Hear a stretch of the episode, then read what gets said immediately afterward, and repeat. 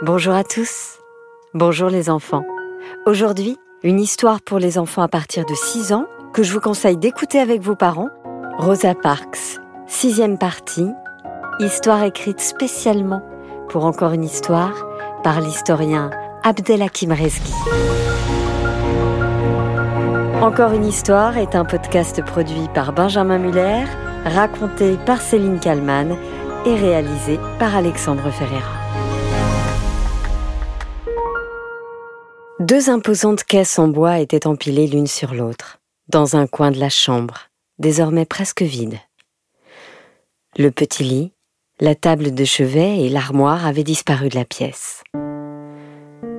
Au centre de celle-ci se trouvait une autre caisse, aux trois quarts pleine, près de laquelle Rosa se tenait agenouillée.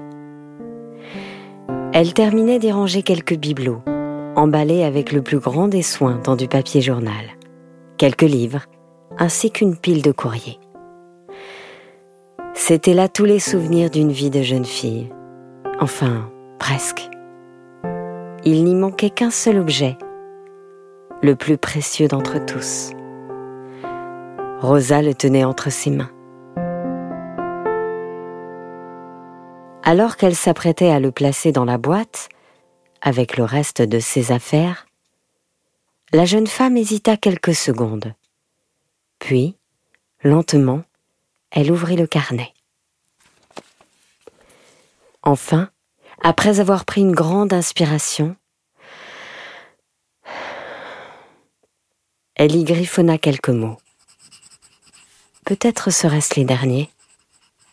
Son journal intime était maintenant presque plein. Montgomery, 12 janvier 1933. Cher journal, aujourd'hui encore est un grand jour. Avec Raymond, mon mari, nous allons dès aujourd'hui vivre ensemble. Je quitte tout à l'heure le petit appartement de tante Fanny pour m'installer avec lui. Je suis triste, mais je suis aussi tellement heureuse. Soudain, la voix de tante Fanny résonna dans la pièce. Tout est allé si vite, ma Rosa. Tu vas terriblement me manquer, tu sais. La jeune femme referma immédiatement le carnet. Elle le déposa délicatement dans la caisse, puis elle se leva. Elle s'approcha de sa tante et la prit tendrement dans ses bras. À son oreille, elle se mit à chuchoter pour la rassurer. N'oublie pas que je ne pars pas très loin, tante Fanny. Tu le sais, notre appartement n'est qu'à quelques rues d'ici. Et je te promets qu'avec Raymond, nous te rendrons visite aussi souvent que possible. Fanny fit alors un léger pas de retrait et plaça ses deux mains sur les épaules de sa nièce avant de répondre. Ne t'inquiète pas pour moi, ma grande. Ce qui me rassure, c'est que je sais que tu seras heureuse avec lui. Raymond est un garçon doux, intelligent et travailleur. Et costaud avec ça s'exclama Raymond, le sourire aux lèvres. Il venait de pénétrer dans la pièce pour s'emparer d'une des lourdes caisses. Fanny, l'air amusé, répliqua. Et doté d'un sacré sens de l'humour pour ne rien gâcher. La tante appréciait grandement Raymond. Elle admirait le jeune homme qui, comme elle, n'avait jamais fréquenté l'école, mais qui pourtant savait lire et écrire, et qui aimait la poésie. En tout cas, on a bien avancé, déclara-t-il. Puis se tournant vers Rosa, il ajouta Il ne reste plus que ces quelques caisses à charger, et on pourra y aller, Madame Parks. Tout à fait, Monsieur Parks, répondit Rosa avec enthousiasme. Je n'ai plus qu'à clouer le couvercle de cette grosse boîte et nous en aurons terminé. La jeune femme referma donc la caisse, sans attendre, et après s'être saisie du marteau que lui tendit Raymond, elle enfonça un long clou à chaque coin du dessus. Tout était allé très vite. On ne saurait dire mieux. Après le coup de foudre de la première rencontre, Rosa et Raymond s'étaient revus. Le jeune homme avait d'abord convié Rosa à une réunion de la NAACP, l'Association américaine pour les droits des gens de couleur, comme il s'y était engagé. Ce soir-là, la jeune femme s'était passionnée avec les autres militants pour la question du droit de vote. À cette époque, la très grande majorité des Noirs ne pouvaient pas participer aux élections, laissant aux citoyens blancs le privilège de désigner les représentants du peuple. Et ce pays prétend être la plus grande démocratie du monde avait grogné Raymond durant les débats. Nous devons conquérir le droit de vote, par tous les moyens, avait ajouté Martin Foster, le poing levé. Organisons une manifestation pour nous faire entendre. Et Rosa, dans l'enthousiasme général, s'était levée à son tour pour prendre la parole. Comme l'a dit un jour Abraham Lincoln, la démocratie, c'est le gouvernement du peuple, par le peuple et pour le peuple. Et ce dont je suis certaine, moi, c'est qu'un peuple n'a pas de couleur. Oui, Martin, tu as raison. Organisons une manifestation. Oui, organisons une manifestation. Oui, je vais une manifestation. Oui, vous avez raison. Rosa et Raymond s'étaient revus, encore. Une fois pour voir un film au cinéma, puis une deuxième et une troisième. Après le quatrième rendez-vous, pour lequel ils s'étaient retrouvés au parc Samuel Adams, sous le grand arbre, Rosa et Raymond partageaient la même certitude, celle d'être devenus inséparables. À la rencontre suivante, Raymond demanda à Rosa si elle voulait devenir sa femme. Ce à quoi il songeait, en réalité, depuis le premier jour. Rosa accepta, sans la moindre hésitation. Quelques mois plus tard, Rosa et Raymond se marièrent. La fête fut belle. Lucie et Martin Foster furent leurs témoins. Rosa et Raymond s'aimaient et ils étaient heureux ensemble. Et c'était maintenant l'heure du grand départ. Dans la rue, le moteur d'une automobile rouge stationnée devant l'immeuble de Fanny vrombissait. La vieille femme, encore essoufflée, chargea difficilement la dernière caisse dans le véhicule. Elle avait insisté pour la porter elle-même jusqu'au pied du bâtiment, depuis le sixième étage. Raymond la remercia chaleureusement, puis il referma le coffre. Dans cette Amérique-là, il était tout à fait exceptionnel qu'un noir possède une voiture, aussi luxueuse de surcroît. Raymond ne passait jamais inaperçu au volant de ce bolide, qu'il conduisait toujours très prudemment, mais avec une certaine fierté. C'était le signe de sa réussite, le fruit de ses efforts. Il lui avait fallu travailler très dur pour pouvoir se l'offrir. Et surtout, dans cette voiture, qui n'appartenait qu'à lui seul, il ne devait jamais céder sa place à personne. Sur le trottoir, Rosa et Fanny se regardèrent, longuement, avant de tomber dans les bras l'une de l'autre, en un mouvement d'une infinie douceur. C'était tout sauf des adieux. Pourtant, les embrassades durèrent comme si la tante et la nièce ne devaient plus jamais se revoir. Bientôt, les portières claquèrent et la voiture s'éloigna. Tante Fanny attendit patiemment que l'automobile disparaisse, au loin dans la circulation, pour laisser couler les larmes qu'elle retenait depuis des jours. La petite était donc partie. Les jours passèrent, les semaines, puis les mois. Le jeune couple Parks était désormais bien installé dans un petit appartement situé au quatrième étage d'un immeuble bien entretenu, situé au 8 rue Ulysse. Grant. Au rez-de-chaussée du bâtiment, d'immenses lettres rouges et noires se détachaient sur la vitrine d'une élégante boutique. Le passant pouvait lire Chez Raymond, coiffeur et barbier. Un petit écriteau précisait les tarifs. Taille de la barbe, 40 cents. Coupe de cheveux, 50 cents. À n'importe quelle heure de la journée, entre 9h le matin et 18h le soir, et ce tous les jours de la semaine, excepté le dimanche, on pouvait admirer depuis le trottoir le travail du barbier, ainsi qu'on le surnommait dans tout le quartier. Un client était toujours confortablement installé dans le fauteuil pivotant. Raymond, d'abord, appliquait consciencieusement la mousse, épaisse et blanche. Il affûtait ensuite la lame de son rasoir avant de se lancer dans une série de gestes d'une précision millimétrique. Tous les clients sortaient avec le sourire, la barbe parfaitement taillée. Et tous les clients, comme Raymond, étaient noirs. Dans ce quartier de l'Est de Montgomery, d'ailleurs, on ne croisait que rarement des blancs. Et ces blancs, la plupart du temps, étaient des policiers.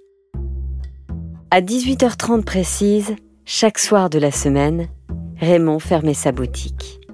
Il se rendait alors immédiatement dans l'épicerie voisine, au numéro 16 de la rue Grant. Il y faisait toujours deux ou trois courses pour le dîner du soir. Et dès qu'il avait regagné l'appartement, il se mettait sans attendre au fourneau. Le repas devait être prêt pour le retour de Rosa vers 19h30. Mais ce soir-là, Raymond quitta son travail avec une bonne heure d'avance. On était le 13 avril 1934 et Raymond en était persuadé. Il y aurait ce soir-là une très grande nouvelle à célébrer. Ayant quitté son salon, le jeune homme fit donc non pas une, mais trois boutiques. Dans la première, il acheta un splendide bouquet de roses rouges. C'étaient les fleurs préférées de Rosa. Dans la deuxième, il se procura du champagne. Et dans la dernière, il récupéra deux grosses boîtes de petits fours qu'il avait commandées la veille. Avec ses emplettes, le jeune homme regagna l'appartement du couple en toute hâte. Il lui fallait sans plus tarder préparer la surprise. Dès son arrivée, il se débarrassa de ses courses en les déposant sur la table de la salle à manger. Puis il s'approcha du buffet pour ouvrir la boîte du phonographe. Délicatement, il plaça sur la platine son disque de jazz favori. De sublimes notes se mirent bientôt à flotter dans la pièce, qu'elles emplissaient de calme et de douceur. Là, Raymond s'approcha de la table et la recouvrit d'une belle nappe blanche. Au centre, il plaça la bouteille, entourée de deux jolies coupes en cristal, et de part et d'autre, il déposa les petits fours répartis dans deux magnifiques plats. Après qu'il eut allumé deux bougies neuves, il posa les deux chandeliers à chaque extrémité de la table. Soudain, le bruit d'une clé tournant dans la serrure se fit entendre. Raymond C'est moi Tu es là? Raymond J'ai quelque chose à... Oui, Rosa. Je suis là. Rosa traversa précipitamment le corridor pour parvenir jusqu'à lui. Quand elle pénétra haletante dans la pièce, juste éclairée par les deux petites flammes, elle découvrit Raymond qui se tenait tranquillement face à elle, les bras derrière le dos, devant la table du festin.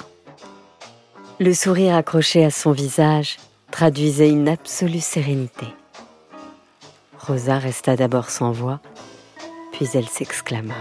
Raymond Raymond Je, l'ai eu J'ai eu mon diplôme Il y avait dans cette voix essoufflée autant de bonheur que de soulagement. Bravo, ma Rosa Tu me pardonneras, mais J'en étais tellement certain que j'ai préparé cette petite fête en ton honneur, sans attendre la nouvelle. Il lui tendit alors le bouquet de fleurs qu'il cachait derrière lui. Raymond, elles sont magnifiques. Une première larme perla. Dès lors, il était vain d'essayer d'empêcher toutes les autres. Sur le visage de Rosa coulaient des larmes d'épuisement, des larmes de joie, des larmes de fierté. Mais par-dessus tout, Rosa pleurait d'amour pour cet homme qui croyait absolument en elle. Mais Raymond, tu es fou. Et si j'avais échoué Si j'avais raté mes examens Eh bien, nous aurions fêté autre chose. Ton audace, tes efforts, ton travail, et même pourquoi pas notre amour. J'avais tellement peur de te décevoir, tu sais. Reprit Rosa. Car sans toi, Raymond, sans tes encouragements, je n'aurais jamais pu reprendre mes études. Tu ne me dois absolument rien, Rosa. Ton rêve est de devenir enseignante. Eh bien maintenant, tu vas l'accomplir. Mes félicitations, ma Rosa. Je suis tellement fière de toi. Le lendemain matin, à 7 heures précises, la sonnerie du réveil retentit. Raymond se leva, sans faire un bruit. Car Rosa, elle, restait profondément endormie. Elle ne se réveilla qu'une bonne heure plus tard. Raymond, alors, avait déjà quitté l'appartement pour préparer l'ouverture de la boutique. Au saut du lit, la jeune femme, attirée par l'odeur du café chaud, se dirigea vers la cuisine. Sur la table, elle découvrit le petit déjeuner, spécialement préparé pour elle. À côté de la cafetière, encore fumante, les roses offertes la veille avaient été placées dans un vase. Dans une assiette, deux toasts parfaitement grillés étaient recouverts d'œufs brouillés et de bacon. Surtout, Raymond n'avait pas oublié l'essentiel le Montgomery Daily, le journal d'information locale que Rosa aimait lire chaque matin. La jeune femme se servit d'abord une grande tasse de café, puis elle se mit à table. Après avoir croqué un morceau de toast, elle prit une bonne gorgée de boisson, puis elle commença à feuilleter le journal, parcourant d'abord, au gré du hasard, la rubrique Offre d'emploi. Par curiosité, elle déchiffra deux premières annonces. On apprenait dans la première que l'hôtel Excelsior sur Madison Avenue recherchait deux femmes de chambre expérimentées et dotées d'une excellente présentation. La deuxième annonce informait quant à elle que la compagnie de bus de Montgomery recrutait plusieurs chauffeurs de bus, aucune qualité particulière n'étant requise. Le petit texte précisait cependant que ces emplois étaient strictement réservés aux Blancs. Rosa soupira. Elle passa à l'annonce suivante, et instantanément, elle remarqua que celle-ci avait été entourée au crayon et même annotée. C'était Raymond qui avait écrit quelques mots. Cette annonce est pour toi, ma Rosa. Passe une belle journée. Je t'aime. Rosa esquissa un sourire, se demanda de quoi il pouvait bien s'agir, et elle se mit à lire. L'État d'Alabama recrute pour la rentrée prochaine des ins. Elle buta soudain sur une syllabe et s'interrompit.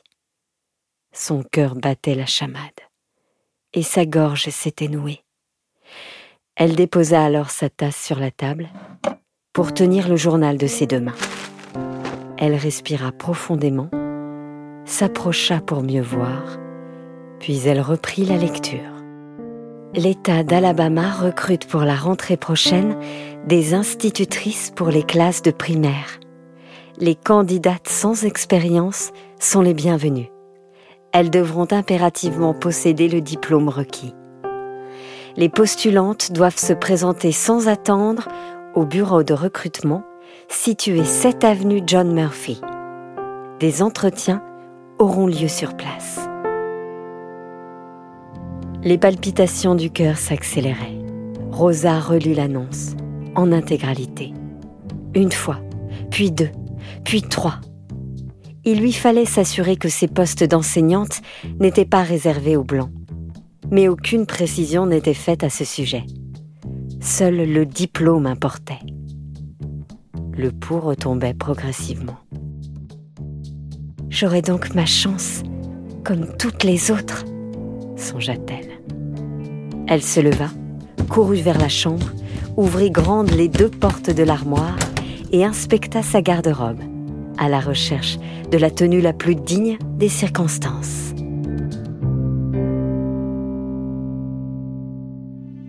Quatre étages plus bas, Raymond avait commencé sa journée depuis une bonne demi-heure. Il était occupé à appliquer une lotion après rasage sur la peau ridée d'un vieil homme qui souriait. Vous vous rendez compte, monsieur Willis? répétait-il à son client. Du premier coup. Elle a eu son diplôme du premier coup. Eh bien, mon cher Raymond, répondit le vieillard, vous pouvez être fier de votre femme. J'ai 72 ans, j'ai vu beaucoup de choses dans mon existence. Je n'ai encore jamais rencontré de femme noire avec un tel diplôme. Vous féliciterez la petite Rosa de ma part. Elle est un excellent exemple pour nous tous. Et encore merci pour ma barbe, Raymond. C'est comme toujours un travail impeccable. Tenez, Raymond. Voilà vos 40 cents, mon cher.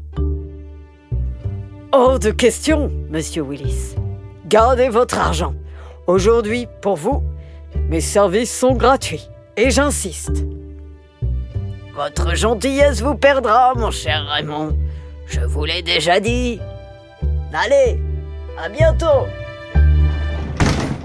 En saluant son client qu'il avait raccompagné jusqu'à la porte de la boutique, le barbier aperçut sur le trottoir d'en face une silhouette élégante qui attira immédiatement son attention tant elle lui paraissait familière. C'était une femme élancée qui remontait la rue d'un pas pressé. Dans un élégant tailleur de couleur sombre, la dame, qui portait un chignon haut, se déplaçait avec assurance et légèreté. Elle tenait dans sa main gauche une petite sacoche en cuir. Elle s'arrêta au niveau de l'abribus pour consulter les horaires de passage. Puis elle s'installa sur le banc. Raymond sortit brièvement de sa boutique pour s'approcher un peu et observer plus précisément le visage de cette femme intrigante, assise de l'autre côté de la rue. Mais, mon Dieu, mais, mais c'est ma Rosa bafouilla-t-il. La femme, comme si elle s'était sentie observée, avait levé les yeux et regardé dans sa direction. Et elle lui souriait. C'était bien elle.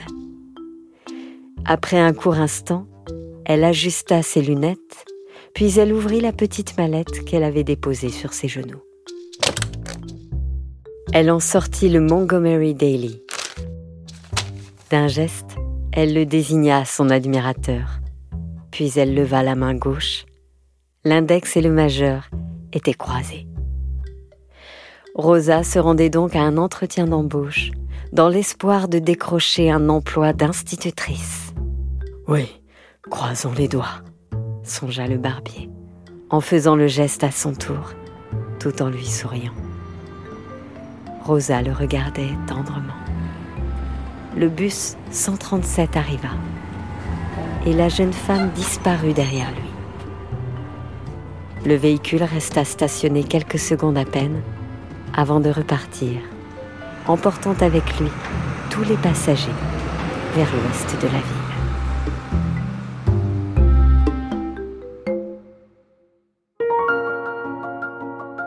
Voilà, c'était la sixième partie de Rosa Parks, histoire écrite spécialement pour vous les auditeurs d'Encore une histoire, par l'historien Abdelhakim Rezghi.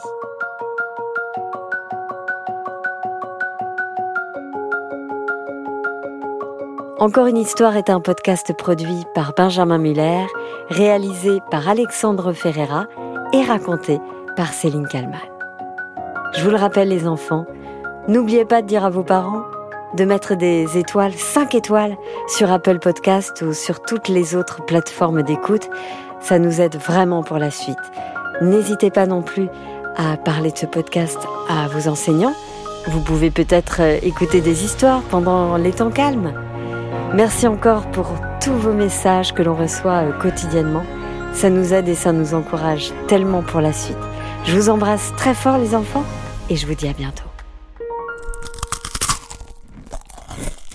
Crois qu'on a déjà les sons pour ça, Alex, n'est-ce pas?